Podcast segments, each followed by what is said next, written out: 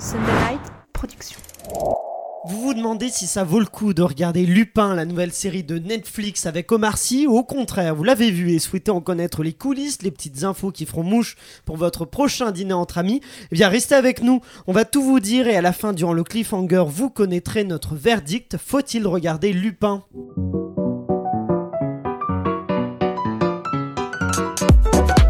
Bienvenue dans l'épisode 1, ce nouveau podcast entièrement consacré aux séries. Je m'appelle Aurélien Rapatel et je suis là avec mon équipe de serial killers pour vous éclairer sur cet univers sans fin.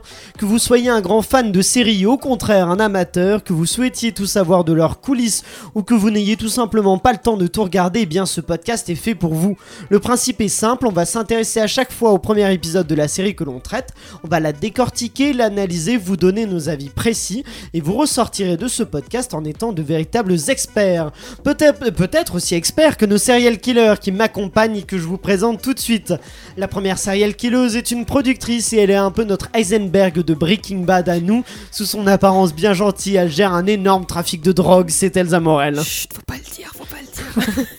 Avec cette voix qui fait peur déjà. Je fais peur, faut le savoir. Notre second serial killer est un producteur artistique chez Canal+, il est notre Tyrion Lannister, il a toujours la bonne analyse et le bon mot pour déclencher une guerre, c'est Florian Guillot. Et surtout, il est tout petit. Bonjour. Exactement. Et finalement, nous retrouvons une serial killeuse attachée de presse qu'on n'ose pas énerver. En effet, elle nous fait beaucoup penser à Eleven de Stranger Things. On aurait peur qu'elle nous écrase contre un mur pour une gaufre. C'est Emma Salvarelli. J'ai bientôt prévu de me raser le crâne, donc euh, je vous envoie Ah une voilà, vidéo. hâte de voir, hâte de voir. Moi, la je retiens qu'il faut pas faire de gaufres. Oui, Alors, euh, euh, si. elle va les Quand manger. tu veux. Elle va les manger. Aujourd'hui, nous nous attaquons à la série Netflix Lupin créée par George Kay avec notre Omar Sy national. Et je sens que vous êtes tous impatients de nous donner plein d'infos sur cette série, mais avant ça, on va commencer par faire un tour d'horizon de l'actualité série à travers le monde. Vous savez que dans l'univers des séries, tout va très vite, alors annulation, reconduction, casting, tournage, info exclusive, vous allez tout savoir grâce à Emma Salvarelli qui va présenter le journal des séries que l'on surnomme Lunagi Unagi est une sorte d'état de totale conscience des choses. Salut tout le monde, on se retrouve pour l'Unagi News et on commence après 4 ans d'attente. La saison 3 de Master of None est enfin annoncée. Le tournage est en cours à Londres et c'est tout ce qu'on sait pour l'instant. Et on attend toujours l'avatar en même temps. Euh, les réalisateurs de Riverdale n'ont toujours pas compris qu'il fallait arrêter après la saison 4 qui s'est terminée le 7 mai 2020 et se lance dans la cinquième saison pour le 21 janvier 2021 sur Netflix. Au menu mariage, mort et des acteurs qui en ont marre. Voilà une série qui s'annonce bien. Amel Bent se lance dans l'acting. Elle sera au casting de la série validée sur Canal+. La chanteuse a révélé qu'elle ferait partie du casting de la saison 2 de la série dédiée au milieu du rap. D'autres célébrités devraient également faire une apparition à l'image d'Alonso Ouroff. On m'indique dans l'oreillette qu'une saison 10 de The Office pourrait prochainement voir le jour sur NBC, réunissant nouveaux et anciens acteurs. Marvel nous gâte en cette nouvelle année avec la série Loki qui devrait arriver au printemps 2021 et une deuxième saison est déjà envisagée, mais aussi la mini-série WandaVision qui arrive le 15 janvier. Les fans de Marvel qui avaient le cœur brisé après Endgame pourront vite retrouver du con- réconfort. Le suspense avait trop longtemps duré, c'est la bonne nouvelle du jour pour les fans de Sex Education. Le tournage de la saison 3 est bien maintenu malgré le nouveau confinement anglais. Eh Bien, merci pour toutes ces infos passionnantes. Emma, est-ce que vous voulez réagir sur une ou deux infos autour de Bah, la table? su- Elsa Amel Ben, je crois que c'est son premier rôle. J'ai jamais. C'est ça, Ouais. exactement. Est-ce qu'elle joue Pour, son euh, propre rôle ou est-ce qu'elle joue. euh, Est-ce qu'on sait, pardon, euh, peut-être qu'on sait pas, est-ce qu'elle joue son propre rôle ou est-ce qu'elle joue un personnage? Ça n'a pas l'info n'a pas été encore donnée. ouais. Elle va valider la lune. Voilà. Oh. Oh là, ça commence bien C'est ciao Elsa là, c'est ciao, c'est déjà Et moi, je suis très content qu'on ait une saison 10 de The Office. J'espère qu'il y aura Stephen Merchant. C'est pas officiel, C'est pas officiel, C'est pensé. officiel. Ils ont dit que pourquoi pas avec euh, la nouvelle plateforme d'NBC lancer D'accord. cette saison 10, mais c'est à voir. C'est pas. c'est- Est-ce qu'il y aurait des choses à raconter en fait? Voilà. D'accord. Euh, Je vois qu'il y a aussi WandaVision dont tu nous as parlé, dont on risque de traiter dans, dans ce podcast-là. Mhm. J'annonce, ça, ça pourrait arriver. Mhm. Tout à fait, Mhm. mais euh, personnellement j'ai plus hâte de voir Loki parce que Tom Hiddleston, tout simplement. Ah, là, pour une fois, on est d'accord. Ah. Euh, tu vois, comme quoi. On va voir que dans ce podcast, il n'y a pas toujours beaucoup d'accords entre Emma Jamais. et Florian, mais c'est aussi pour ça qu'on les aime finalement. Oh, t'es mignon. Mais oui, Je ne t'aime Mais- pas Florian. yes. Il est maintenant temps de rentrer dans le vif du sujet avec euh, notre analyse et critique de Lupin. Il est donc l'heure de passer. Passons à table avec Florian Guillot qui va ouvrir le bal. Préparez-vous car il s'apprête à cambrioler nos esprits en revenant sur les origines de la création de Lupin. C'est parti pour les origines. Donc euh, Lupin, évidemment, c'est tiré d'une d'une saga de livres écrits par Maurice Leblanc. Ça, je pense que je l'apprends à personne. Et donc, je vais plutôt vous parler de comment ce projet de série a vu le jour. C'est très simple. La société de production, la Gaumont, a appelé Omar Sy et lui a demandé quel héros il aimerait interpréter à la surprise générale. Il a répondu Arsène Lupin. Pourquoi la surprise générale? Parce que c'est quand même un héros littéraire assez euh, vieillot dans, dans l'inconscient collectif. Et pourtant, euh, Omar Sy a déclaré que pour lui, Lupin, c'était tout le monde, c'était personne. Il était classe, élégant, malin. Il avait un coup d'avance, il était séducteur, chic, actif. Pour lui, c'était vraiment le rêve de tout acteur que d'interpréter Arsène Lupin parce que il a un peu raison. Avec ce côté dissimulation, dissimulation pardon, il peut jouer une femme, un coup il peut jouer un vieux, il peut jouer un aristo, il peut jouer un mec euh, des quartiers.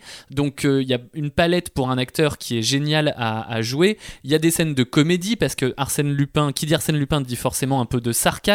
Il se joue des forces de l'ordre. Il y a aussi des scènes d'action parce qu'il faut moderniser tout ça par rapport au livre.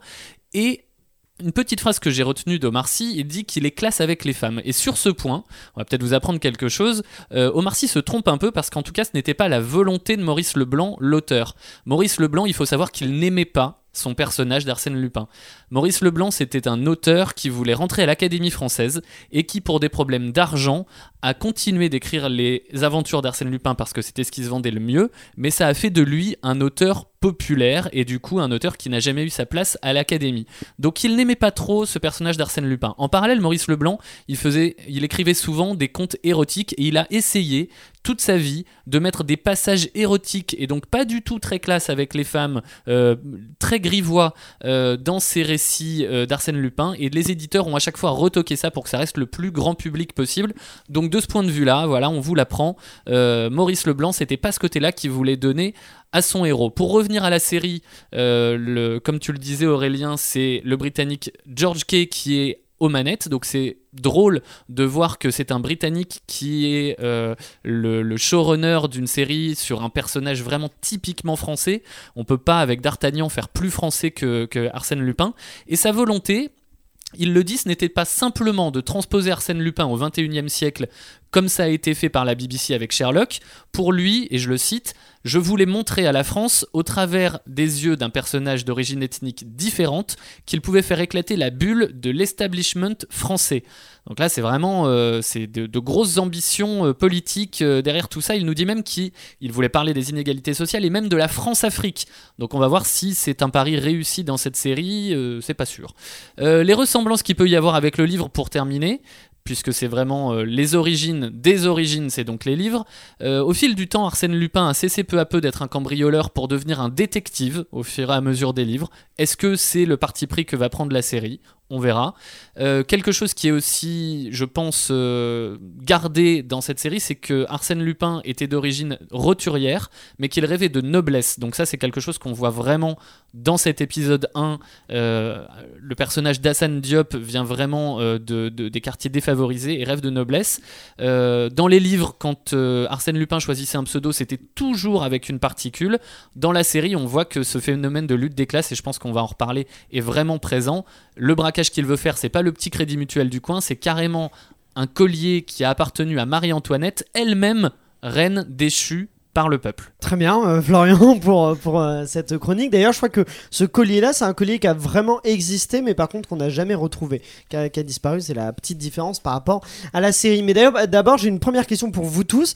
Ce... Est-ce que vous auriez regardé Lupin si ça n'avait pas été pour ce podcast-là Elsa? Moi, j'aurais regardé parce que tout d'abord pour voir Omar Sy dans un registre que je ne connaissais pas et aussi pour euh, découvrir le travail de Louis Leterrier, donc le réalisateur d'Insaisissable, qui, m'a, qui a toujours attisé ma curiosité mais que je connaissais pas vraiment non plus, donc euh, le, le découvrir plus en profondeur. Et aussi, c'est une première grosse, grosse production Netflix, on va dire, donc euh, pour la France, donc envie de découvrir ça quand même. Donc il y avait- il y avait quelque chose, et vous, euh, Florian et Emma? Moi ouais, j'aurais regardé je pense parce qu'en ce moment dans cette période je m'ennuie un peu j'ai besoin de trouver de nouvelles choses et j'adore la filmographie d'Omar Sy donc on va pas se mentir, souvent le casting euh, joue beaucoup pour euh, aider à regarder euh, des choses qu'on n'aurait pas de nous-mêmes regardé. Et en plus de ça, voilà, c'est par le réalisateur d'Insaisissable qui est un, mon, mon film préféré. Donc il fallait que je le regarde pour l'expérience. Florian, toi, t'aurais tenté? Je pense pas, ou alors si je l'avais fait, je serais sûrement pas allé au bout de l'épisode 1. Euh, Oula. je pense que ça, Ça commence bien. ça dénote Ça. de ce que je vais après. Non, je, je pense que c'est un, un, un personnage euh, euh, compliqué à adapter à notre époque et je, je pense que je serais pas allé là-dessus. Mais justement, est-ce que euh, Arsène Lupin, vous trouvez que euh, la... Est-ce que Omar Sy est crédible en Arsène Lupin Emma, oui? Bah, du coup, pour rebondir sur ce que disait euh, Florian, je ne suis pas sûre que ce soit un personnage si difficile que ça à adapter parce que c'est c'est pour avoir lu les Arsène Lupin, pour ça fait partie de mon enfance, mon père me faisait lire ça. C'est un personnage qui pour moi n'a pas d'é- n'a pas d'époque. Si on enlève son costume, si, si on enlève euh, un peu euh, les, caractéristiques historiques, euh, comme je disais, tout ce qui est un peu matérialiste, le fond du personnage restera pour moi in- intemporel. Et, je trouve que c'est très crédible. Omar Sy est crédible dans Arsène Lupin. Je, de toute façon, moi j'adore son jeu d'acteur. Et que la relecture en, elle-même, enfin le choix de la mise en scène et du casting et de la réalisation est très bonne. Florian, tu veux répondre Oui, non, mais je comprends ce que dit Emma, sauf que quand on enlève tous ces côtés-là Arsène Lupin, bah, c'est juste plus Arsène Lupin. Si on, on prend, euh, si le fond du personnage, comme tu le dis, c'est euh, et qu'on enlève tout le côté déguisement, dissimulation, et c'est simplement quelqu'un qui, qui, qui, qui lutte contre plus fort que lui, euh, qui cambriole des gens qui sont de, de classe sociale plus haute pour, pour retrouver une justice, une égalité, ben, c'est ni plus ni moins que Robin des Bois aussi, dans un, dans une, dans un certain sens.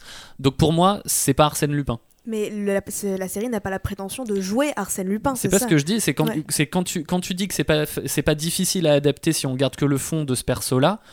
Ben, le truc, c'est que malheureusement, c'est plus ce perso-là, c'est plein de personnages de fiction. Je sais pas, je trouve qu'il y a quand même plus ce côté détective, euh, comme tu disais, que par exemple Robin des Bois qui n'a pas cet aspect très euh, recherche, euh, très policier, on va dire. Elsa, comment tu résumerais ce premier épisode d'ailleurs de, de Lupin? Alors donc c'est euh, le personnage d'Omar Sy qui doit voler un collier euh, qui se trouve au Louvre, donc le, collier de la reine, et il va embarquer toute une équipe pour pouvoir effectuer son coup. Donc il va embarquer des dealers pour l'aider. Donc ça va être toute une, euh, une périple au musée du Louvre. Ce premier épisode se passe au musée du Lou- du Louvre à l'intérieur aussi. Donc c'est très intéressant de voir comment va se passer ce cambriolage. Mais justement, est-ce qu'est-ce qui t'a le plus plu dans, dans ce premier épisode, toi, Elsa? Moi, c'est beaucoup la mise en scène que j'ai trouvé très rythmée et très spectaculaire, notamment les scènes au Louvre. Des fois, il y a des panoramiques comme ça. Moi, le- une des scènes qui m'a beaucoup marqué, c'est quand Omar Sy est en balai, enfin en homme de ménage, euh, il, a, il dépose un tapis vers la pyramide du Louvre et il y a un panoramique. Et après, il devient gentleman, comme ça, on le voit sortir d'une voiture avec euh, ses chaussures hyper classe. Et je trouve que c'est des mises en, des, des mises en scène très intéressantes. Florian, t'es d'accord avec ça ou... Non, je suis pas tout à fait d'accord. Je trouve que la mise en scène et le montage euh, sont pas euh, très bien. euh, Enfin, c'est pas c'est pas ce que je retiens le plus de cet épisode 1. Au contraire, je trouve que tout est sur le même plan, tout est un peu plan-plan, tout est un peu monté de la même façon. Moi, une des grosses critiques que j'ai, on en parlera peut-être tout à l'heure, c'est que on n'arrive pas à créer de la nervosité dans cet épisode. On n'arrive pas à créer de la tension, on n'arrive pas à créer de dynamique. Le montage, il est le même en termes de de, de durée des plans, de euh, dans, dans toutes les séquences. Euh, donc moi je suis pas du tout bluffé ni par la mise en scène ni par le montage. euh, Il y a Elsa qui veut répondre, je crois que Emma bouillonne. de. Bouillonne, bouillonne. non, mais Mais euh, non, moi c'est quelque chose qui, plus que me faire monter en pression, c'est plus euh, attiser ma curiosité de ce personnage en fait. Et, euh, et du coup, c'est pour ça que je trouvais que la mise en scène était quand même bien adaptée, c'est que ça permet de, de montrer un peu toutes les subtilités de ce personnage d'Omar Sy d'un côté, et en même temps attiser la curiosité tout en mêlant un peu d'action pour pouvoir, pour pouvoir se replonger dans la- dans l'intrigue. Emma, toi. Alors moi, je suis comme d'hab pas du tout d'accord avec Florian euh, dans, dans le sens où je trouve qu'il y a un réel suspense, qu'on a envie de voir jusqu'où euh, le personnage peut aller, parce que c'est ça aussi qui est hyper intéressant. Et on se rend compte au fil de ce premier épisode qu'il a toujours 10 coups d'avance. Et pour ça, c'est hyper intéressant. Ça laisse du suspense, c'est se dire, mais en fait, t'as l'impression d'être allé au bout de, de, de, de, de sa, mani- de sa manigance, enfin de ses manigances, alors qu'en fait, il y a toujours autre chose derrière et encore autre chose. Et pour ça, je trouve qu'il y a du suspense et qu'il y a de la curiosité qui est attisée. Mm. Et la mise en scène est, est très bonne Mais- de ce côté-là. Est-ce qu'on y croit ces 10 coups d'avance? Est-ce que c'est un peu crédible, même si évidemment c'est de la fiction, donc faut, euh, faut, faut accepter le fait que, je sais pas, il arrive d'un coup, l'ouvre euh, sur la voiture, bon, il, pourrait y avoir des barrages ou comme ça, mais au-delà de ça, est-ce que c'est quand même assez crédible? Moi j'ai un doute là-dessus, Euh, Florian aussi, j'ai l'impression. Pas du tout, mais c'est pas crédible une seconde. Et ce qui est le moins crédible pour moi, c'est que dans cet épisode 1, on a les services de sécurité et les services de police les plus pourris de toute l'histoire de la création. Bienvenue en France. Non mais peu- voilà, très bien. Non mais ce que je veux dire, c'est que pardon, on a un événement euh, au musée du Louvre avec un collier qui a appartenu à la reine Marie-Antoinette, qui avec qui démarre avec une enchère de 17 millions d'euros. Donc euh, on peut s'imaginer que ça va monter. Et on a un pauvre euh, flic qui est dehors et qui voit une voiture de sport qui est arrêtée devant la pyramide du Louvre quand il se passe un truc aussi important, à qui on demande de baisser la vitre juste pour éteindre le moteur. Non mais, pardon, euh, est-ce que juste on peut euh, euh, rendre les forces de l'ordre crédibles? Est-ce qu'on peut créer un vrai obstacle aux héros? Est-ce que le, est-ce que, est-ce que voilà, est-ce qu'il peut y avoir une résistance de ce point de vue-là? Je trouve que c'est pas du tout bien fait, mais pas du tout. Moi, moi, je serais peut-être pas aussi radical que Florian, mais je suis d'accord sur l'idée. J'ai l'impression qu'en fait, la volonté de l'effet, c'est-à-dire l'effet de ce cambriolage impressionnant, est au-delà de, euh, des moyens qu'on y donne. C'est-à-dire que le scénariste, quand il écrit ça, il se dit je veux faire un truc de ouf, et il se concentre sur la volonté de faire un braquage de ouf sans euh, aller dans les détails. Comment est-ce qu'on y croit? Comment faire en sorte qu'on croit euh, à la façon dont ça se fait? Je suis d'accord que moi, j'y crois pas vraiment à ce cambriolage. Toi, le- toi Emma, tu n'es pas d'accord. Moi j'y ai cru, j'y ai cru, mais c'est peut-être mon côté naïf qui, qui a envie de me laisser transporter par l'histoire. Et je trouve que ce cambriolage, il est en fait, il est crédible par une phrase qui est dite par Omar Sy dès le début de la série. Vous m'avez vu, mais vous m'avez pas regardé. Et juste pour ça, c'est le Mm. fil directeur de tout l'épisode 1 qui fait que là on dit ouais c'est pas crédible, mais d'un autre côté. Personne, tout le monde l'a vu, mais personne ne l'a regardé, et c'est pour ça que ce, le, ce qui peut te paraître trop obvious, trop évident, passe aussi bien. Elsa. Bah, moi, je trouve que, encore une fois, c'est un épisode fait pour en mettre plein la vue et nous, pousser à se dire, mince, bah, on aimerait bien savoir comment il arrive à faire ça, quels sont ses, cre- ses secrets, comment est-il, a-t-il appris à faire tout ça, parce qu'on se doute bien qu'il a eu un apprentissage, qu'il n'est pas novice. Donc, euh, c'est vrai, je pense que c'est un épisode qui est là pour montrer tout ce qu'on peut, tout ce qu'on sait faire avec cette série et pour vous montrer ensuite découvrir ce personnage et découvrir comment il sait faire, ce qui, ce qui sait le mieux le faire, on va dire. Qu'est-ce que euh, ce premier épisode garde un peu de l'esprit du livre, euh, selon vous? De, des, des ambitions à Emma Le suspense. Le, suspense, ouais. et euh, Il y a Florian qui rigole. hein. Il y a vraiment des. Ah non, Moi, ah je- non. personnellement, mon avis personnel, c'est le suspense et euh, je trouve qu'il y a bien cette idée de, euh, de comment dire, de, de bah c'est comme je répétais, c'est cette phrase de si on, on parce qu'on est du petit peuple, on nous regarde pas et voilà tout ce qu'on peut faire sans qu'on nous, sans, sans être vu en fait. Florian a l'air d'accord. Ah oui, C'est- là-dessus, c'est- ouais, ouais, ouais. Là- là-dessus, moi, c'est la seule chose que je retiens de positif sur cet épisode 1, c'est que ce que je trouve de particulièrement réussi, c'est cette idée-là. Après, le- sa mise en œuvre et tout, on peut en discuter, mais l'idée de dire, de transposer l'invisibilité d'Arsène Lupin jusqu'à l'invibilisation, je sais pas si le mot existe vraiment, mais l'invibilisation d'une personne noire issue d'un milieu modeste euh, dans la société française, des gens du petit personnel dont, auquel on ne fait pas attention, des métiers un peu sous-évalués qui sont parfois méprisés par les élites et donc ils deviennent invisibles, cette idée-là de, de, de, de- de prendre ce, ce grand principe d'Arsène Lupin et de l'utiliser comme ça, ça c'est très ingénieux. C'est très très ingénieux et je pense que ça parle à beaucoup de gens qui vont pouvoir le regarder. Après la mise en œuvre, j'ai plus de réserves. On a fini par être d'accord sur un point. Oui, non mais ça l'idée est très bonne. L'idée, je- l'idée, la- l'idée- ah pardon, l'idée je la trouve, je la trouve très bonne. Je vais y arriver. Bon bah j'ai l'impression qu'on a, il y a quelques points d'accord, mais il y a quand même des, des points de division sur lesquels on va revenir. Mais euh, écoutez, dans ce premier épisode donc qui, qui se passe au Louvre, il y a quand même une voiture, on est d'accord, qui fracasse la pyramide inversée. Ça doit, ça doit avoir un petit prix ça. Donc il y a Elsa, notre productrice, qui, euh, qui va pouvoir nous, nous éclairer un peu sur la production et sur le tournage de Lupin. J'adore ce son. Oui, découvrons un petit peu les secrets de, de tournage de Lupin. Donc, euh, comme Florian l'avait dit, c'est tout d'abord une, euh, une série initiée par Gaumont avec euh, l'aide de Netflix, produit donc par Netflix et Gaumont. L'idée, c'était de faire une série française qui rayonne à l'international. C'est pour ça aussi qu'on a amené Louis Leterrier, qui lui, c'est sa première réalisation en français. Et donc, lui est venu ajouter sa patte internationale aussi. Le personnage d'Arsène Lupin, Gaumont avait produit et distribué une trilogie dans les années 60. euh, donc, ils sont pas non plus pas familiers avec le personnage. Donc, ils savent un peu comment l'adapter, comment le rendre plus pimpant, on va dire.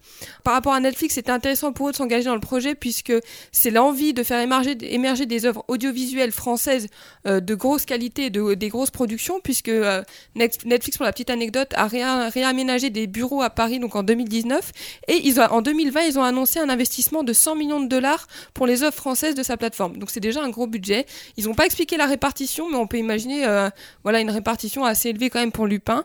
Donc, euh, donc voilà. Aussi, ce qui est intéressant c'est que Omar Sy, en plus d'être acteur, est producteur artistique. Donc, c'est-à-dire qu'il avait son mot à dire un petit peu pour le choix des costumes, des décors, euh, des, autres acteurs. Il avait en gros son avis à dire. Mais moi, je dirais quand même que au-delà de la, de la star qui est Omar Sy, la deuxième star, c'est le Louvre, bien sûr, dans, ce, dans Dans cet ce épisode. premier épisode. Donc, euh, donc euh, un petit point sur le Louvre. Donc, euh, rares ceux qui ont ceux qui ont pu tourner à l'intérieur du Louvre. On se souvient du Da Vinci Code et récemment de Jay-Z et Beyoncé qui ont tourné un clip aussi en 2018. Et Louis Leterrier explique qu'ils ont eu des grandes libertés de tournage, ce qui est quand même intéressant pour ce, pour ce Louvre, puisque ils ont pu tourner donc les jours de fermeture plus la nuit, ce qui, est- ce qui est quand même beaucoup. Mais tout n'a quand même pas été tourné au Louvre. Notamment les scènes de couloir qu'on voit, ça, ça a été reproduit en studio. Euh, Il y a une petite anecdote intéressante quand même. Vous savez la scène où on voit Omar Sy sortir de la terre entre guillemets avec ses escaliers. En fait, c'est Louis Leterrier qui était en repérage dans le Louvre, qui a vu ce, mécanisme et qui a demandé donc à la, conseillère du Louvre, ça c'est quoi? Et la conseillère a dit non non ça c'est pas possible. Et sauf qu'il a dit ah bon? Euh, Il a un petit peu forcé le trait puis elle a dit ok on le fera juste une fois. Puis au final ils ont pu tourner euh, plusieurs fois la scène euh, comme ils voulaient, ils se sont amusés. Donc voilà donc ça c'est plutôt intéressant. Euh, donc euh, aussi, bah, c'est pour montrer un petit peu la liberté qu'a eu l'équipe avec ce musée. Par exemple, Omar Sy s'est retrouvé tout seul avec la Joconde pendant 15 minutes, ce qui est quand même impressionnant parce que la Joconde c'est le monument le plus. Enfin, Qu'est-ce qu'il a fait avec la Joconde? Mais il a regardé. Ah, voilà. non, il a. Mais il était seul. Rien de- voilà, il était seul, mais ce qu'il était seul, c'est ça qui est important à retenir. D'accord. C'est pas au Louvre, reste au Louvre. Et, euh, voilà. et j'ai fait un petit peu ma détective comme Arsène Lupin à la fin. J'ai voulu regarder quel était le prix de tournage d'une journée au Louvre. Donc je me suis amusée à regarder. Donc d'après la grille forfaitaire euh, du Louvre, une fiction TV de plus de 50 personnes pour un, tournage à l'intérieur du musée, c'est 10 000 euros la journée hors taxe et c'est 8 heures de présence. Et pour l'extérieur, donc une, une équipe cinéma de plus de 50 personnes, c'est 8 000 euros la journée hors taxe, donc pour 8 heures de présence. Donc on imagine bien que ça a dû coûter quelques sous euh, cette histoire de tournage au Louvre, parce qu'ils ont tourné plusieurs jours, mais c'est intéressant de voir comment ils ont pu euh, s'approprier le Louvre et pour, et pour pouvoir vraiment l'exploiter pleinement. Bah, merci Elsa, grâce à toi on y voit un peu plus clairement sur le budget et les petites, euh, la façon, les petites ficelles derrière, euh, derrière Lupin. Mais déjà du coup ça se passe au Louvre. Est-ce que c'est pas quand même un peu euh, un des clichés de Paris? Est-ce que c'est pas un peu un Paris de carte postale qu'on aurait dans Lupin, Emma? Excusez-moi, mais après Emily in Paris, euh, tous les clichés euh, peuvent être sortis, que ça sera pas aussi euh, flagrant. C'est pas faux. euh, Emily in Paris a mis la barre Euh, très, voilà, très haut. exactement. Donc euh, d'accord, bon pas forcément. Mais alors donc autre chose, est-ce que euh, Lupin vous a époustouflé justement avec cette séquence de cambriolage au Louvre? Est-ce que ça c'est vraiment marquant? Est-ce que ça lance bien quand même un premier épisode? Euh, Ou alors est-ce que justement un peu mitigé quand même? On l'a un peu évoqué avant, mais rentrons un peu dans le vif du sujet, Elsa. Non, moi je trouve que ça marche bien parce que le Louvre, c'est un, c'est un musée tellement. Pas épique, mais tellement connu, tel- il y a te- tellement un mystère aussi autour du Louvre avec cette Joconde, que pour moi ça m'a vraiment impressionné. Et en plus, on voit vraiment l'intérieur du Louvre. C'est ça qui est intéressant par rapport à d'autres films où on voit, ils se promènent à l'extérieur, c'est que là on voit l'intérieur du Louvre, comment ça marche, euh, les, les œuvres, etc. Et on voit aussi tout ce qui est euh, Les coulisses. les peu, coulisses, ouais. voilà, on voit Louis Leterrier parler d'une fourmilière euh, qui se passe à l'intérieur du Louvre. Et ça, c'est intéressant. Et pour moi, cette scène marche parce qu'il y a cette ambivalence entre les, les employés qui donc font le ménage et ces gens riches. Et il y a vraiment du coup cette idée, bah, encore une fois, de lutte des classes. Donc pour moi, ça marche très bien. Et la mise en scène avec euh, ces grands plans euh, à la grue, etc. Pour moi, ça marche. Florian. Ah, moi, je suis pas du tout époustouflé. non, mais pardon, hein, je, pardon. euh, Quand, quand on regarde d'autres séries ou d'autres films, comme La Casa des Papel, par exemple, où je suis loin d'être un fan de La Casa des Papel, mais vraiment, mais au moins l'histoire qui est qui va certainement avec un budget. euh, donc euh, voilà, des contraintes budgétaires pour pas avoir 15 000 figurants, etc. Donc ils font le braquage d'une autre manière. Mais il y a une tension qui existe dans l'épisode 1. Il y a une, il y a quelque chose de crédible par rapport aux forces de sécurité, forces de l'ordre, etc. On peut aussi se dire ça d'une série plus ancienne comme Prison Break, euh, où même si le tatouage c'est complètement euh, surréaliste, mais ils ont des difficultés à arriver à leur fin. Dans le film Ocean's Eleven, il y a des difficultés également dans ce braquage. Là, ici, on arrive quand même sur un événement, je l'ai dit tout à l'heure, mais un événement incroyable avec des milliardaires qui sont réunis tous au même endroit et il y a un pauvre mec euh, dans sa salle vidéo qui se fait assommer d'un coup de poubelle et qui euh, prend le temps de regarder oh bah qu'est-ce qui se passe? Il y a deux pauvres mecs de la sécurité qui sont euh, qui sont assommés et on prend leurs fringues et on arrive à, à- à juste dire il se passe rien dans les vestiaires avec un mec qui prend le toki et qui dit non non c'est bon il se passe rien. Non mais les gars à un moment donné c'est n'importe quoi. Fran- franchement, c'est ça ne fonctionne pas du tout, du Ça- tout, du tout, Ça du tout. tire à balles réelles sur, euh, sur Mm, Lupin. Mais euh, je pense que ça Elsa. fait partie des codes un peu du genre, c'est-à-dire qu'on n'est pas obligé de tout justifier. Moi, Mais pourtant, c'est j'ai- pas ça, mais foutez-nous, non. une armée de figurants, de flics partout, Oui. quoi. Je, je suis d'accord pour ça. Foutez-nous partout de Et- la sécurité, euh, y ait des obstacles. Il n'y a aucun antagoniste,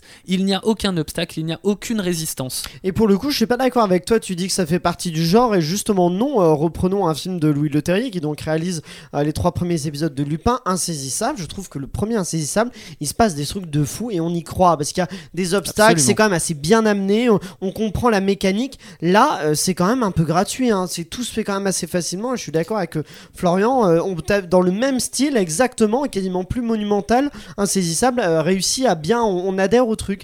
Je suis d'accord que Lupin, on y adhère moyennement. Hein. Ça veut pas dire qu'on n'y adhère pas, mais euh, je vois Emma qui, qui est triste à côté, qui fait mou. Non, non, mais il, y a, il y a- il y a sa série préférée qui est en train de se faire. absolument pas. J'étais en train de me dire que je suis vraiment face euh, ni chaude ni froide à cette face à ce. Ça te dérange pas, toi, que. euh, En fait, euh, elle m'a pas impressionné plus que ça, sincèrement. J'aurais su que c'était au Louvre ou pas. euh, Ah, la, la scène en elle-même m'a pas Ah. subjuguée. Effectivement, Mhm. si on compare à un, à un film comme Insaisissable, qui lui avait beaucoup plus cet effet waouh, je trouve, euh, que, euh, que Lupin, euh, elle m'a pas dérangée et elle m'a pas subjuguée. Voilà. C'est dommage, c'est tout l'épisode. mais- mais, non, mais, Mais par exemple, dans cette idée de monumental, moi je pense justement, on le citait, à cette voiture qui tombe de la pyramide inversée. Euh, le flashback, elle saute. Donc, euh, non, il y a- c'est pas un flashback, la voiture saute. Il y a un flashback, ça coupe, et d'un coup, ils sont en bas par terre, et il y a la voiture qui dégringole à peine de la petite. C'est c'est pas un peu. euh, ça, c'est on, vrai, on je te y croit l'accorde. ça? c'est- Parce que je me, sur le coup, je me suis dit, mais ils ont pas de blessure, ils ont Oui, rien. c'est ça, ils ont rien, ils sont tous. euh, On sait pas comment ils sont sortis de la voiture, mais ils sont tous en bas par terre. Il y a la voiture qui dégringole un tout petit peu derrière. C'est pas très. euh, non, Après, peut-être que le côté grotesque peut être un peu assumé, je sais pas, peut-être que c'était un peu voulu. Je sais pas. Bah, moi, si c'était voulu, c'est euh, c'est un peu raté parce que c'est on l'a pas compris. Enfin, non? En fait, Ouais, non, euh, moi mais- j'ai un peu cette impression que c'est plus c'est gros, plus ça passe. Et c'est un Ouais. peu l'idée, je Ouais, trouve, le, de la chloro- série. le chloroforme dans le vaporisateur, les gars, Ah euh, oui. pff, c'est c'est compliqué. Non, mais moi, quand ils ont dit on peut mettre ce qu'on veut dans le produit d'entretien, je dis d'accord, malin, ils vont mettre du chloroforme, mais mettez-le sur un chiffon et vous faites à l'ancienne en, en- en plaquant le, le chiffon Mm. plein de chloro- chloroforme pour endormir les gars, mais il lui vaporise à distance 4 gouttes. Après, les personnages sont un peu, les personnages qui s'occupent de ça sont un peu bébêtes aussi, hein, tu vois. donc, mais euh, oui, ça oui, tu as raison. euh, Ouais, ouais. Mais, euh, mais revenons donc à, à la création de cet épisode-là. Euh, Louis Le Terrier, est-ce qu'il y a un apport, du coup, est-ce qu'il y a un effet, Louis Le Terrier, sur cet épisode 1 euh, Ce réalisateur d'Insaisissable, du choc des titans, de l'incroyable Hulk qui se retrouve dans cette série Netflix française? Il y a un effet, Le Terrier, Emma? Moi, je trouve que oui, mais plus, euh, c'est ce que j'ai préféré de façon dans cet épisode 1, c'est plus dans la. Euh, comment dire, le, le, le, le, le- le backstage de, du- des- de l'événement. C'est comment on en est arrivé là, c'est tout cet effet euh, calculé. euh, La mécanique. voilà, de- exactement. du et on retrouvait par exemple chez Insaisissable, il y avait beaucoup Mm. cette idée de mécanique. Voilà comment on va faire, voilà comment ça va marcher. Et, euh, et c'est ça qui m'a le plus plu parce que moi, c'est ce que j'aime bien savoir. Par exemple, derrière le tour de magie, comment ça marche. Oui, et derrière ça- les cambriolages, comment on s'organise, tout ça. Et de ce côté-là, je trouve que c'est très bien réalisé, que c'est très bien réussi. Florian, t'es d'accord avec ça? Je suis d'accord, sauf que c'est expédié. C'est-à-dire que toute la mécanique, tout le plan, déjà, il arrive au bout de 3 minutes d'épisode, alors que juste avant, on a une scène où il dit qu'il vient de commencer un job. Après, il arrive chez les mecs à qui il doit de l'argent, et il a tout de suite un plan de génie élaboré sur euh, deux ans. Donc, ça, Bah, déjà, je trouve ça. C'est calculé, Compliqué. ça pour le C'est coup. après. Oui, c'était calculé à ce moment-là. Il Ouais. avait déjà son plan avant d'aller Ouais. chez les dealers. D'accord, mais quand on, quand on regarde l'épisode à ce moment-là, Oui. on ne comprend pas trop. Ah oui, mais moi je suis d'accord. raison. Mais en soi, ça peu- justifie ça pour le coup. Ok. Euh, mais surtout, c'est expédié, c'est-à-dire que Emma a raison, c'est un des grands codes du genre, euh, le moment du plan, de la mécanique, euh, où on explique euh, la recette avant de passer euh, à l'œuvre. Euh, et ça, pour moi, c'est expédié. Ça aurait pu, euh, ça aurait pu être euh, raconté différemment, en plusieurs étapes, façon le professeur de la Casa des Papels, où euh, on peut se dire, ah bah oui, il avait déjà tout prévu, bah à ce compte-là, il peut avoir prévu sur 15 ans, c'est un peu difficile à avaler, mais c'est un peu mieux fait, par exemple, dans cet exemple-là. Là, c'est trop rapide. D'accord, Alza rapidement. Mais oui. justement, ça me donne envie de voir le reste de la série parce que je me dis comment est-ce qu'on en est arrivé là, tout simplement. Alors Jusqu'où plus, ça va. toi Elsa, pour le coup, tu l'as vu, on y reviendra plus tard, on aura ton avis plus éclairé sur, sur euh, cette première partie de la saison 1 de Lupin. Mais Emma, toi, tu, euh, tu vas nous en dire un peu plus sur le thème de la série, euh, comment l'adaptation du livre a-t-elle été faite, quelle résonance avec notre monde d'aujourd'hui euh, on peut trouver euh, si on décide de regarder cette série. Mais donc, il est l'heure du focus d'Emma. Effectivement, cette semaine, on se focus sur la réadaptation des livres dans les séries. On connaît tous des séries réadaptant des livres pour offrir des histoires connues de tous sous un nouveau jour. Comme le disait Florian euh, tout à l'heure, on a Sherlock qui, a été réalisé par BBC, enfin qu'on trouve sur BBC.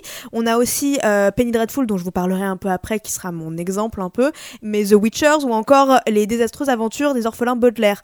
Réadapter un livre dans une série n'a plus rien de neuf, je trouve aujourd'hui, et il faut savoir trouver du nouveau. Par exemple, certaines séries vont choisir un aspect facile avec plein de guillemets en réadaptant un peu euh, vraiment originalement le livre, comme les, comme les désastreuses aventures des orphelins Baudelaire ou The Witcher. Mais dans d'autres cas, on va choisir de la complexité et de réinventer ce qu'on connaît déjà. Par exemple, on va trouver ça dans la série Penny Dreadful. Je sais pas si l'un de vous euh, les a déjà vus. J'ai vu, ouais. Qui euh, t'as aimé? Ouais, j'aime bien les deux premières. La troisième, j'ai pas trop accroché, mais les deux premières, ouais. Moi, c'est une série que j'ai vraiment adorée parce que, étant une grande fan de littérature, ça représentait tout ce que j'aimais et avec un casting incroyable. Donc, pour vous expliquer un petit peu ce que c'est, Penny Dreadful est une série fantastique, mystique, mais aussi historique. Elle dépeint l'Angleterre colonialiste du 19e siècle et à l'intérieur, on mixte mythologie, grande littérature et série. C'était le grand défi du réalisateur John Logan, reprendre quelques-uns des plus grands personnages de la littérature comme Dorian Gray. On a aussi Mina Harker, Abraham Van Helsing, euh, Dracula, on va avoir aussi Dr. Jekyll, Mr. Hyde, enfin voilà, on va vraiment tous les personnages de la fiction gothique qui vont être retrouvés à un seul et même endroit et qui vont se rencontrer, ce qui serait tout à fait plausible parce que tout se passe à peu près à la même époque, au même siècle, et donc ça pourrait vraiment se passer. Et ça marche en fait, ces grandes figures romanesques se fondent intelligemment dans le grand récit gothique de Logan. Mais pourquoi ce choix de direction? Vous me direz, pourquoi est-ce que John Logan a voulu faire ça pourquoi ce choix de direction, Emma? Merci Florian de poser la question. John Logan y a répondu dans une interview. Il a expliqué qu'il se demandait s'il existait un moyen de faire ça maintenant et de prendre les personnages au sérieux. Et si Lupin prenait en fait la même logique? Et moi je l'ai trouvé vraiment dans cette série que le personnage d'Hassan prenait tout son sens grâce au livre d'Arsène Lupin. Lupin sort du lot pour une raison bien particulière. Non seulement elle adapte les passages de la saga Arsène Lupin, Gentleman Cambrioleur, mais elle en fait un personnage à part entière. Le livre n'est pas seulement une source, c'est aussi un personnage marquant, c'est un objet qui va être un point dans le temps, un point d'action et qui va permettre à la série de prendre tout son sens. Euh, sans le livre, la série n'existe pas comme euh, les séries adaptées de romans, vous me direz, mais en plus de ça, en fait, c'est de l'inspiration, c'est elle est acteur, c'est un plot twist et c'est une clé de tous les mystères, c'est là où on retrouve toutes les réponses. Pourquoi ne servir du livre que comme inspiration quand il peut être beaucoup plus que ça Et c'est le défi que s'est lancé, je trouve, Lupin dans cette série. C'est la ligne directrice de la série. Il n'est plus question de faire une adaptation comme me l'avait expliqué Florent plus haut, mais de présenter comme un nouveau genre, un nouveau type d'association série-littérature. Mais alors aussi, vous me direz, comment donner un coup de jeune à un personnage qui fête maintenant ses 150 ans Oui, comment donner un coup de jeune à un personnage qui fête maintenant ses 150 ans? Oui, bah je vais te répondre tout de suite, Florian. Ah, merci. La série Lupin met de nombreuses ressemblances avec le livre en les adaptant en fait de manière beaucoup plus actuelle et qui parle réellement au public. On passe d'un personnage en chapeau haute forme et monocle à Hassan, le gentleman cambrioleur du 21e siècle, qui est un génie de l'informatique en sweatshirt et en costard, ou bien en costard à un certain moment dans la série.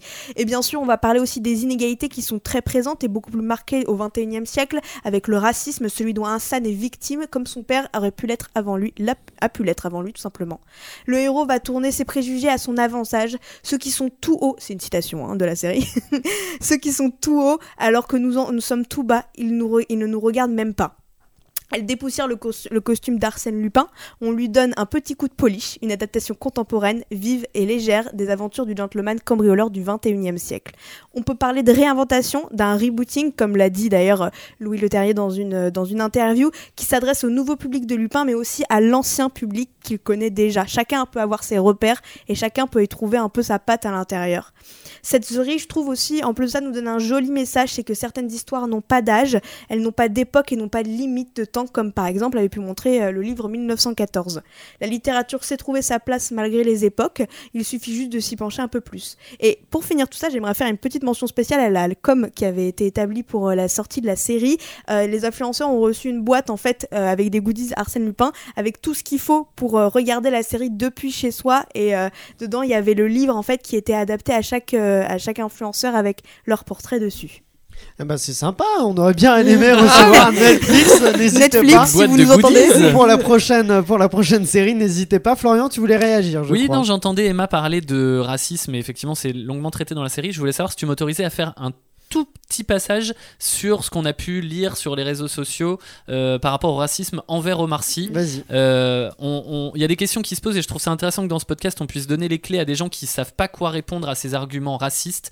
Euh, on entend dire pourquoi est-ce qu'on prend pas un acteur blanc pour jouer un personnage qui a toujours été blanc et un acteur, un acteur noir pour jouer un personnage qui a toujours été noir. Par exemple, pourquoi est-ce qu'on irait prendre Danny Boone pour jouer un biopic de Nelson Mandela? Et c'est vrai que au départ, pour les gens qui n'ont pas forcément les armes pour répondre, ça peut être un peu désarmant. Donc c'est pour ça que je me permets euh, de proposer des réponses, euh, parce que ça, ça me semble être un sujet très important. La réponse pour moi, elle tient dans deux paramètres. Le premier, c'est que il y en a un, c'est un personnage de fiction, l'autre, c'est un personnage réel. Dans la fiction, on fait ce qu'on veut. Captain America va être joué euh, par un noir puisque c'est l'acteur qui jouait euh, Faucon qui va reprendre ce rôle-là. La Torche humaine euh, dans les Marvel l'a déjà été aussi dans la, franchise des 4 Fantastiques. Le Docteur Watson dans Elementary est joué par Lucy Liu. Thor va devenir une femme. Dans Marvel, l'ancien avec Doctor, Doctor Strange est joué par une femme, Tilda Swinton. Et il y a même une série qui s'appelle Dr. Jekyll et Sister Hyde, où donc le double maléfique est une femme. Donc que cet argument soit bien entendu par tous les racistes de la Terre, avec la fiction, on fait ce qu'on veut. Et la deuxième chose, parce qu'ils vont toujours nous répondre Ah ouais, ben dans ce cas-là, faites un Kirikou blanc ou un, Black Panther blanc et puis on va voir euh, ce que ça va donner. Là, l'argument, il est un peu plus simple, c'est l'argument de la pertinence. C'est-à-dire que dans les exemples que je vous ai cités juste avant, la couleur de peau, le sexe, les origines n'ont aucun euh, lien, n'ont aucune influence sur le personnage. Ces caractéristiques-là que l'on change, ça n'a aucune influence. Alors que dans les exemples que prennent ce genre de personnes, ces détracteurs-là, euh, c'est des, sont des exemples où les personnages sont intrinsèquement liés à leurs origines, donc forcément ce sont des exemples qui ne marchent pas. Faire un Kirikou blanc ou un Black Panther blanc, si on prend l'exemple de la pertinence, l'argument de la pertinence, ça ne peut pas fonctionner. Ben voilà de bons arguments pour répondre aux, aux commentaires racistes qui ont été nombreux effectivement sur les Merci, réseaux Florian. sociaux avec Eh la, ben, la sortie de Lupin. Euh, J'ai une question qui, euh, du coup, n'est pas tout à fait sur ce que tu disais, mais en tout cas qui parle des flashbacks et donc de l'histoire de, de la série. Euh, Il y a beaucoup de flashbacks hein, dans, dans, dans Lupin, faut, faut s'y attendre. Moi, j'ai vu les cinq euh, premiers épisodes, euh, voilà, il y en a une bonne plâtrée. Est-ce que c'est pas un peu euh, lourd, les, ces, ces flashbacks? Vous, Ça vous, ça vous a pas un peu agacé, Elsa? Bah moi justement, vu que le premier épisode a attisé ma curiosité, j'aimais bien, j'aimais bien ces flashbacks parce que ça permettait un peu de comprendre les motivations euh, du personnage de Marcy, de Hassan. Donc moi, pour moi, ils sont et en plus j'étais trouvé plutôt bien amené. C'est-à-dire que par exemple, il y en a un qui arrive au moment où on ouvre le coffre pour voir le collier de la reine et on, re- on tombe dans le flashback où à ce moment-là aussi on ouvre un coffre. Donc il se trouve que dans la mise en scène, ils sont plutôt bien pensés pour les amener pour, pas- pour pas que ça soit euh, aléatoire, on va Je dire. crois que Florian n'est pas d'accord avec ça. C'est étonnant.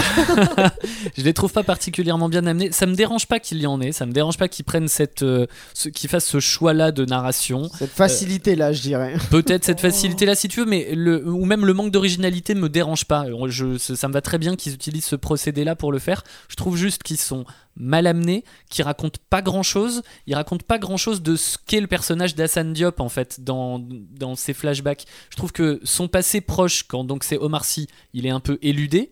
Euh, sa vie de famille, par exemple, on la comprend pas trop dans cet épisode 1, peut-être qu'on la comprendra un peu plus tard. Et en même temps, son passé lointain, il est. euh, on n'apprend rien de lui avec ses flashbacks. Donc, si c'est les utiliser pour les utiliser pour rien, ça me dérange un peu. Et après, du point de vue de la forme, j'aurais aimé qu'on qu'on- qu'on sente plus qu'il y a un petit traitement de l'image, qu'il y ait quelque chose qui fasse qu'on sente plus le flashback. Emma, toi, tu, euh, tu nous citais donc John Logan, le showrunner de Penny Dreadful, qui disait Je me demandais s'il existe un moyen de euh, faire donc cela maintenant, de prendre des personnages au sérieux. Donc, il parlait des personnages de, euh, des livres gothiques. Mais est-ce que ça marche pour toi, ça, avec Lupin? Donc, bien sûr, c'est pas le créateur de George Kay qui est sur Lupin qui a dit ça, mais est-ce que tu as l'impression qu'on on prend au sérieux ce Lupin moderne? Moi, je trouve que oui, mais euh, après, c'est parce que la série m'a plu et que je trouve que euh, l'histoire du personnage, euh, c'est pour moi, euh, si je peux dire, un des bons arguments de ce qu'il fait actuellement et pourquoi il est comme ça actuellement. Et bah, en fait, moi, je le, prends, je le trouve totalement crédible. Je trouve que il est intelligent et c'est grâce un peu à tout ce qui lui est arrivé qu'il a pu être intelligent et qu'il a pu et qu'il a pu rebondir sur les choses qui lui sont arrivées et être la personne qu'il est actuellement.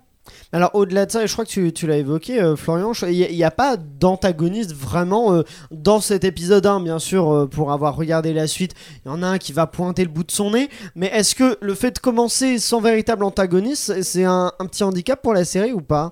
Elsa, vas-y. Tu... Bah, encore une fois, on revient à cette histoire, à cette idée qu'on veut montrer un personnage de Marcy fort et intelligent et, et qui sait ce qu'il sait- ce qu'il veut faire en fait. On comprend son plan. L'idée, c'est vraiment d'amener, je pense, du point de vue du personnage de Marcy pour nous emmener avec lui et découvrir ce qu'il veut faire. Donc l'idée, c'est pas vraiment qu'il lutte tout de suite, c'est de créer un adversaire de plus en plus gros par la suite. Il y a Florian qui veut réagir.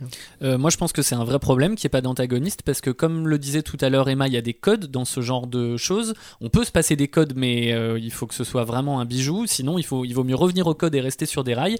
Il y a l'épisode de la mécanique et il y a aussi l'antagoniste euh, qu'on est en train de dérober.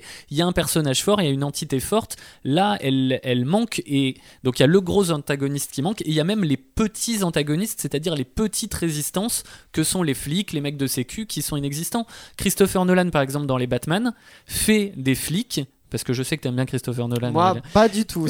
les flics ont un vrai rôle, ont un vrai poids, ont une vraie importance. C'est pas juste des faire-valoir euh, comme, euh, comme une Julie Lescaut qui, voilà, qui dans des années 90 ne servirait à rien. Ah, Emma, oui. Moi, là où je trouve que, en fait, euh, ce qui peut être intelligent, c'est que l'antagoniste du premier épisode que j'ai vu, peut-être devient, arrivera plus tard parce qu'il y a un policier qui se montre plus, on va dire, euh, plus Malin. malin. que les autres et qui comprend un peu plus la logique derrière tout ça. Et ça pourrait être le potentiel antagoniste, mais on, on attend. En fait, je pense que c'est juste que vu que personne ne le prend au sérieux, il peut pas être l'antagoniste qu'il devrait être. Ce qui me dérange juste dans ce flic, c'est que on sent que la série force les ponts avec Arsène Lupin. Comme par hasard, quand il est au téléphone, ah oui, vous savez, moi chef, je suis fan d'Arsène Lupin. C'est, je, pour moi, c'est, enfin vraiment, c'est compliqué quoi. Ça force les ponts. Ça, marche pas trop. Bon, avant le cliffhanger dans lequel je vous poserai la question fatidique, s'il faut continuer ou non à regarder la série, j'aimerais d'abord que l'on dise à nos auditeurs quelles œuvres pourraient leur plaire s'ils ont aimé Lupin. Il est donc l'heure des recos de Flo. C'est pas mal ça, les recos de Flo. Ah, ça, c'est bien, hein c'est rythmique. Bien trouvé. Euh, très rapidement, donc euh, si vous aimez ce genre des séries de braquage, il a évidemment La Casa des Papels. C'est une petite série euh, qui n'a pas fait grand bruit, que vous ne connaissez peut-être pas. À peine. Euh, très peu de budget, très peu de vues, donc voilà, la, la Casa des Papels. Une autre qui vient de débarquer en 2020, qui est une série colombienne également sur Netflix, qui s'appelle Le Grand Braquage. Donc ça dit bien de quoi ça parle, vous pouvez aller la voir, c'est assez sympa. Une série un peu plus ancienne qui s'appelle FBI Duo très spécial, qui, a fait les beaux jours de France 2, il me semble. Euh, C'était un spécialiste de l'arnaque qui faisait équipe avec le seul flic qui a réussi à l'attraper en mettant sa malice au service de la police pour arrêter d'autres criminels. Donc là, c'est vraiment euh, une grande histoire avec chaque épisode, une petite histoire pour arrêter d'autres criminels. Euh, si on veut parler d'autres personnages, d'autres grands personnages littéraires, on a évidemment euh, Sherlock Holmes, qu'on peut retrouver, on l'a déjà cité dans Sherlock de BBC, série euh, incroyable, ou Elementary, que vous pouvez voir sur, net, sur M6, pardon, par exemple. Niveau film, peut-être que vous en parlerez un jour dans un petit podcast qui s'appelle Clapement 5. Si vous ne connaissez pas, Pas il faut aller le voir. Euh, on a évidemment la saga Ocean's Eleven sur les braquages. On a Insaisissable euh, de Louis Leterrier aussi, comme l'a dit Emma tout à l'heure. On avait le film L'Arsène Lupin avec Romain Duris. Et vous avez ce fameux film qu'il ne faut pas voir, euh, qui est Enola Holmes. Je suis d'accord. Enola Holmes vu. sur les aventures de la sœur de Sherlock Holmes que que- qu'on vous recommande de ne pas forcément regarder. Très peu. On vous le recommande très peu. Et par contre, ce qu'on vous recommande vraiment, c'est sur les histoires d'Arsène Lupin, c'est un manga qui s'appelle Monkey Punch, qui a imaginé les aventures du petit-fils d'Arsène Lupin. Donc là, on est sur de, l'animation avec euh, ce manga, euh, ce manga, euh, et qui est vraiment, qui est vraiment une grande réussite. Bon, bah, des belles recommandations, mais cher, cher serial killer, il est de mon devoir de vous dire à présent qu'il va falloir faire ce choix fatidique. Il est l'heure donc du cliffhanger. Est-ce qu'il faut, oui ou non, continuer à regarder Lupin? C'est la réponse dans un instant. Elsa Morel, est-ce qu'on regarde Lupin entièrement ou pas Alors, à partir du premier épisode, moi je regarde la série entièrement tout simplement parce que j'ai envie d'en savoir plus et j'ai trouvé ça très prometteur. Très bien, Florian. Alors, je vais vous surprendre, mais oui, il faut regarder Lupin. Pourquoi? Parce Après que l'avoir assassiné pendant... Tout le long, il a dit oui, je suis pas mais- d'accord, non, ça va pas. Et puis là, Oui, mais je pense qu'il faut le voir parce que c'est une création française et plus on va faire de créations françaises, plus on va euh, s'améliorer. Euh, Il y a dans les années 90, les fictions françaises, c'est pas ce que c'était aujourd'hui. Tout le monde s'est amélioré. Aujourd'hui, on a un niveau de qualité qui est euh, qui est, euh, qui est très haut. Je rappelle mes deux grosses réserves sur, euh, cet épisode 1. Sur le- la forme, ça manque de nervosité, de tension. Sur le fond, ça manque de résistance, d'obstacles au héros, d'antagonisme. Emma, Bah moi euh, j'ai adoré, donc euh, bien sûr que je dis qu'il faut regarder la suite. Enfin je, déjà j'ai attendu pour ne pas regarder la suite, je la regarde dès ce soir.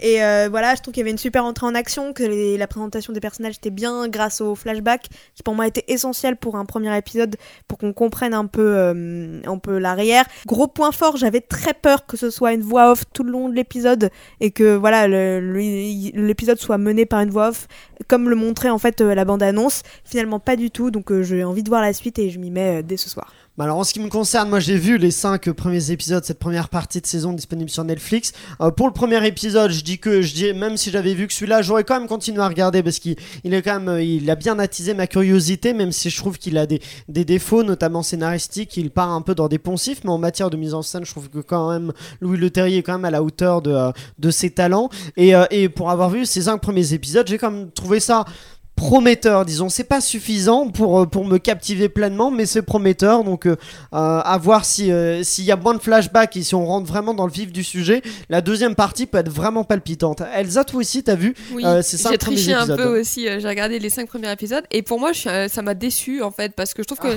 la qualité va en dégraissant. Je suis pas d'accord, oui. euh, Euh, mais- C'est-à-dire que bah, le vrai antagoniste, je trouve qu'il met 10 ans à arriver. ah oui, ça, oui, c'est sûr. Euh, voilà, donc justement, parce que Arsène Lu- Omar Sy, c'est bien de le voir à chaque fois ré- réussir ses tours, mais effectivement, au bout d'un moment, on aimerait qu'il y ait de la résistance, et là, il met un peu longtemps à arriver, et puis c'est un peu vu et revu cette histoire. Donc, tu, tu regarderas quand même la seconde partie de la saison 1 ou Oui, pas parce que j'ai Ouais. commencé, alors Ah, ouais, voilà, ça marche bien quand même. Ils ont bien réussi à nous accrocher. j'ai envie de savoir la suite, et puis il y a un petit cliffhanger sympa pour la fin. Bon bah voilà pour tous les auditeurs d'épisode 1, vous savez maintenant que nous vous recommandons quand même a priori de suivre la, la totalité de cette saison 1 de Lupin. Mais n'hésitez pas à nous dire vous en commentaire si vous êtes d'accord avec nos arguments, si vous aussi vous avez le même avis et si vous allez regarder ou non les prochains épisodes de Lupin et pourquoi. Mais on va pas se quitter comme ça quand même, vous êtes des experts de la série je crois bien autour de, de cette table. Mhm. Alors on va vous mettre au défi dans un blind test série. Vous aussi chez vous, vous pouvez jouer tout seul, entre amis, entre accros de série, c'est fait pour tout le monde. Il y a un enjeu à la fin de ce blind test, le serial killer qui le remportera pourra choisir une, pro- une prochaine série que, sur laquelle nous nous pencherons. I accept that challenge. Challenge accepted. Voilà le petit euh, challenge accepté de I Met Your Mother pour lancer ce La meilleure série du monde. très bonne série I Met pour lancer ce blind Ouh. test. Ça n'aime pas y aller. On refait un débat. Allez Est-ce que vous êtes prêts? La personne qui marque le plus de points pourra donc choisir pour un prochain, pour un prochain épisode le sujet. On commence, on commence gentiment, doucement avec ça. Débat. C'est Elsa, je crois, en premier. Je crois que c'est Elsa. Desperate Housewives. Un point pour Elsa avec J'ai pas Desperate compris qu'on Housewives. était sur les génériques, moi. Tu l'as dit Non, mais Ah oui, voilà, d'accord. c'est C'est logique. comme ça. Et donc il faut dire j'ai. Très bien. Ok. Oui, toujours, ça, ça, Ok, ok. ça, c'est On peut dire générique? Non. Non, non, tu te. Si t'as le la- dis-le, hein, si t'as le temps. Allons-y pour le second. Générique. Oui. C'est engrenage. Engrenage, un point pour Elsa, un point pour Florian, ça marche bien le C'est jeu très drôle. générique. Générique. Exactement. Si les gens n'avaient pas compris le. Oui, on, Oui. on Ouais, explique. on Merci insiste. Florian. Allons-y pour le troisième. Elsa. Orange is the New Black. Exactement, Orange is the New Black. Deux pour Elsa, un pour Florian, zéro pour Emma. Il en reste deux. C'est parti. Générique. Vas-y. Sherlock Non, c'est pas Sherlock. J'ai Vas-y, Elsa. les orphelins Baudelaire là où j'ai Non. pas Elle a pas dinérique. Non. J'ai oui. Penny Dreadful. Non plus. Ah, c'est- C'est bien une série anglaise par contre.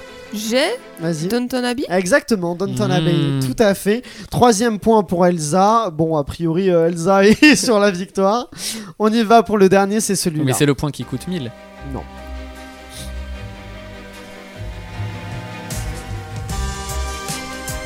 Bah j'ai Oui. Lupin. Lupin.